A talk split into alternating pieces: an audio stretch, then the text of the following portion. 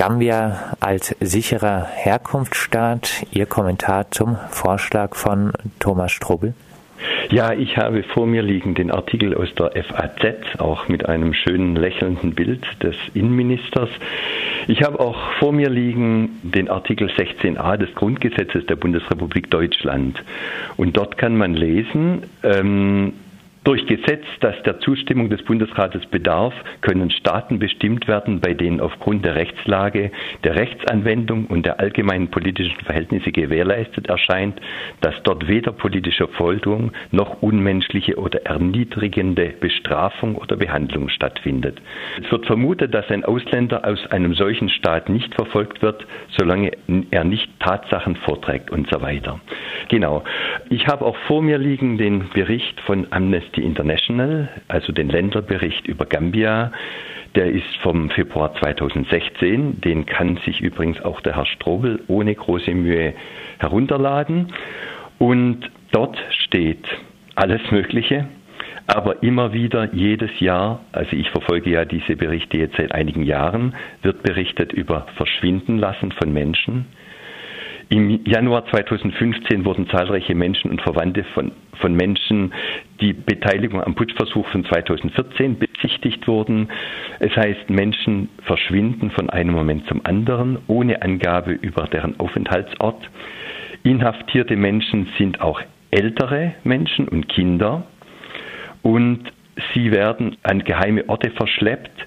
Sie werden dort der Folter unterzogen und Folter durch gehörige Schläge, Elektroschocks, simuliertes Ertrinken, simuliertes Erschießen, Inhaftierung in enge Erdlöcher. Es gibt eine lange, lange Liste von Ereignissen in Gambia jetzt seit der Machtergreifung von Yahya Jammeh vor jetzt bald 23 Jahren. Ähm, diese Liste ist belegt, also Amnesty International ist jetzt nicht irgendwie eine, äh, eine Gerüchteküche.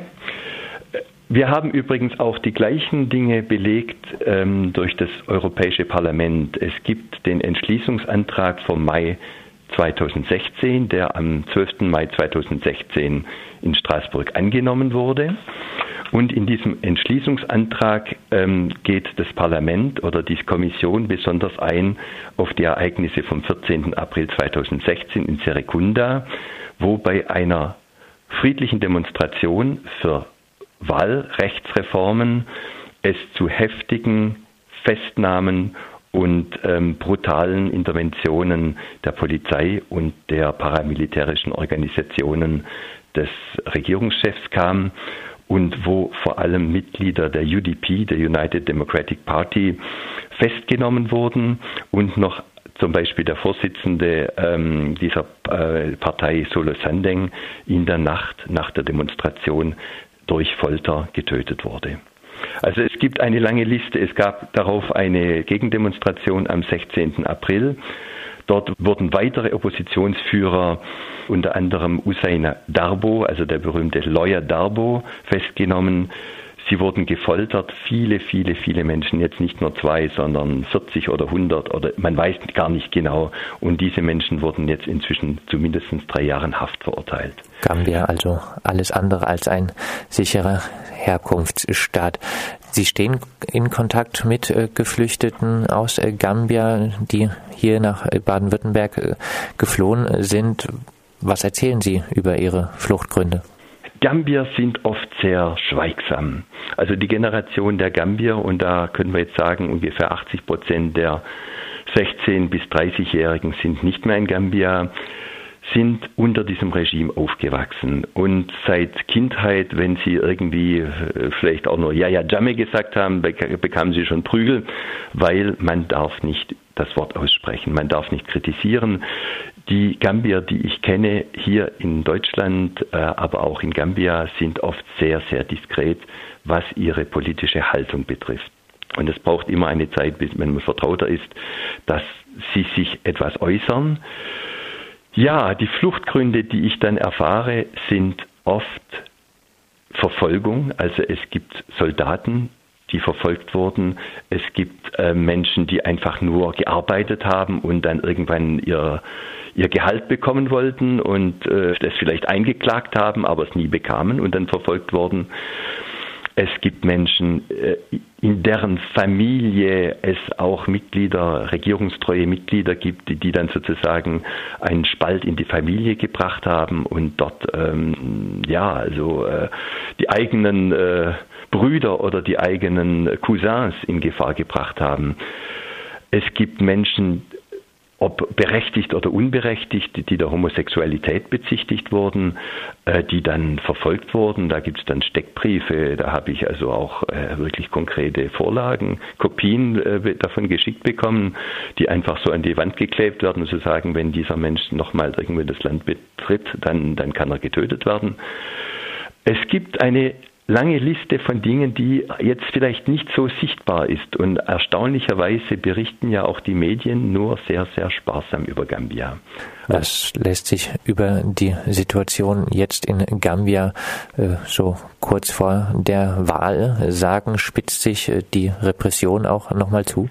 Also, was ich jetzt mitbekomme, sind wohl die Wahlkampagnen auch der UDC äh, möglich. Der Opposition also. Ja, genau. Ähm, es ist auch jetzt, äh, habe ich gestern gehört von hier von Freunden, gambischen Freunden, dass sich die Oppositionsparteien zusammenschließen zu einer großen Koalition, um also normalerweise eine Mehrheit zu erringen. Aber Yahya Jammeh hat äh, seine Legionäre, hat ja auch ausländische Soldaten ähm, rekrutiert, er hat seine Stammes ähm, Kollegen aus dem äh, nahen Senegal, also aus dem Casamas, ähm, die er ja auch immer zum Wählen einlädt. Yahya Jammeh ist dabei auch seine eigene Kampagne fortschreiten zu lassen. Er geht vor mit Korruption, es heißt, die, Wähler, die Wählergunst wird erkauft mit Vorteilen. Menschen, die nicht wählen würden, werden in Gefahr gebracht oder mit, mit Strafe, ähm, denen wird Strafe in Aussicht gestellt. Also äh, ja, es ist, die Spannung ist groß. Die UDP ist eigentlich ganz glücklich, dass sie doch sehr viel Erfolg hat, aber wie es dann wirklich am 1. Dezember aussieht, kann man noch nicht sagen. So wie Yahya Jammeh sich bis jetzt verhalten hat, kann ich mir schlecht vorstellen und eigentlich wenige Menschen, dass er den Platz räumen würde und freimachen würde für einen Nachfolger. Auch unter dem Gesichtspunkt, dass eben die starken Persönlichkeiten, die eventuellen Nachfolger wie Solo Sanding oder ähm, äh, Lawyer Darbo, im also der eine ist getötet worden, der andere ist im Gefängnis, sodass auch die charismatischen Personen, die das Volk kennt und die das Volk ähm, sozusagen auch leiten könnte, ähm, einfach nicht zur Verfügung oder ja nicht mehr im Leben oder, oder ausgeschaltet sind. Trotz dieser Lage hat, wie gesagt, äh, Minister äh, Strobel gefordert, äh, Gambia zum sicheren Herkunftsstaat äh, zu erklären. Wie reagieren denn gambische Flüchtlinge auf diesen Vorschlag von Strobel? Ich habe es einigen gestern gesagt, die schütteln den Kopf und sagen, wir verstehen es nicht, wir verstehen es einfach nicht. Abgesehen von dem, was sie in ihrem eigenen Lande erlebt haben, haben sie auch den Backway hinter sich. Sie sind froh, überlebt zu haben. Sie haben Italien hinter sich, wo sie oft nach einiger Zeit in irgendwelchen Camps dann obdachlos wurden. Sie fühlen sich jetzt endlich mal in Sicherheit. Sie haben auch den Wunsch, aktiv zu werden in der Arbeitswelt, in der Ausbildung. Sie möchten ja vorwärts gehen und, und sie können es nicht verstehen, dass Deutschland, auch ein Land, auf das sie zählen, das sie schätzen, einfach nicht die Wahrheit anschaut. Und äh, ich meine, äh, Minister Strobel ist ein Jurist, äh, also ich denke, er kann lesen und schreiben und er kann sich informieren über die Dinge, die zum Beispiel auch das Außenministerium in Berlin ähm, auf der Homepage ähm, veröffentlicht, dass zum Beispiel Reisen für Europäer in Gambia äh, sehr gefährlich sind und davon abgeraten wird, dass dort absolut keine Rechtsgrundlagen bestünden, dass Menschen dort äh, gerecht äh, behandelt werden. Also es sind im Grunde die ganzen Informationen sind ja da. Ich habe auch schon mit Leuten im Auswärtigen Amt in Berlin telefoniert, die über diese Informationen auf dem Laufenden sind, aber irgendwie gibt es da Informationssperren oder Straßensperren äh, zwischen, äh, zwischen einem Ministerium und einem anderen, wo ganz widersprüchliche Informationen ähm, verbreitet werden. Sie haben der Landesregierung in Bezug auf die Abschiebung im Rahmen der Dublin-Regelung schon einmal kaltblütiges Handeln äh, vorgeworfen. Jetzt äh, noch der Vorschlag aus der Landesregierung Gambia zum sicheren Herkunftsland zu machen. Setzen Sie noch Hoffnung in Sachen Flüchtlingsrechte auf die grün-schwarze Landesregierung? Ja, ich habe auch jetzt ähm, vor Augen ein Zitat aus dem September 2016 von Thomas Strobel. Er warf dort der AfD vor, eine antieuropäische und antichristliche Partei zu sein und sie verrate das Abendland. Und da sagt er selbst, Christen machen nicht die Tür zu gegenüber Leuten, die vor Gewalt und Not fliehen. So sagte Strobel an diesem Abend. Also, ich meine, das ist jetzt, sind jetzt sechs Wochen her vielleicht, aber vielleicht kann er sich an diesen Satz erinnern und auch als Christ und als äh, Bundesbürger seiner Verpflichtung nachkommen, Menschen, die vor Not und Gewalt fliehen, die Türe weiterhin zu öffnen und sie zumindest anzuhören. Am Samstag findet in Freiburg ein Solidaritätskonzert mit den gambischen Geflüchteten statt. Im Dezember soll eine Aktionswoche in Solidarität mit den Flüchtlingen aus Gambia stattfinden. Der Helferkreis Breisach fordert in einer Petition einen Abschiebestopp für Flüchtlinge aus Gambia. In der derzeitigen gesellschaftlichen Lage haben solche Forderungen irgendwelche Chancen? Also ich bin sehr froh, dass jetzt sich wirklich im Bereich der Ehrenamtlichen eine immer größere Anzahl von Menschen schon mal informiert oder sich auch zusammenschließt. Und äh, diese Aktion die von Breisach aus äh, gestartet wurde, also eine Petition mit inzwischen über 4000 Unterschriften, ist ein, der Beginn einer Bewegung zugunsten der gambischen Flüchtlinge. Es werden jetzt vorbereitet äh, für die Woche vom 3. bis zum 10. Dezember eine Aktionswoche in ganz Baden-Württemberg.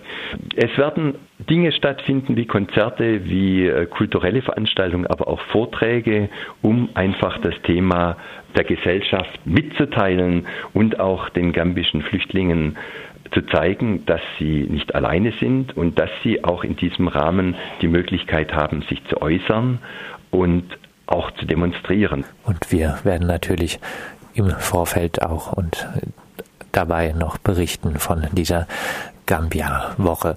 Das sagt Eckart Winter. Er ist aktiv in der ehrenamtlichen Flüchtlingsarbeit im Raum Stuttgart und setzt sich insbesondere auch für Geflüchtete aus Gambia ein. Wir haben mit ihm über den Vorschlag gesprochen, Gambia zum sicheren Herkunftsstaat zu erklären.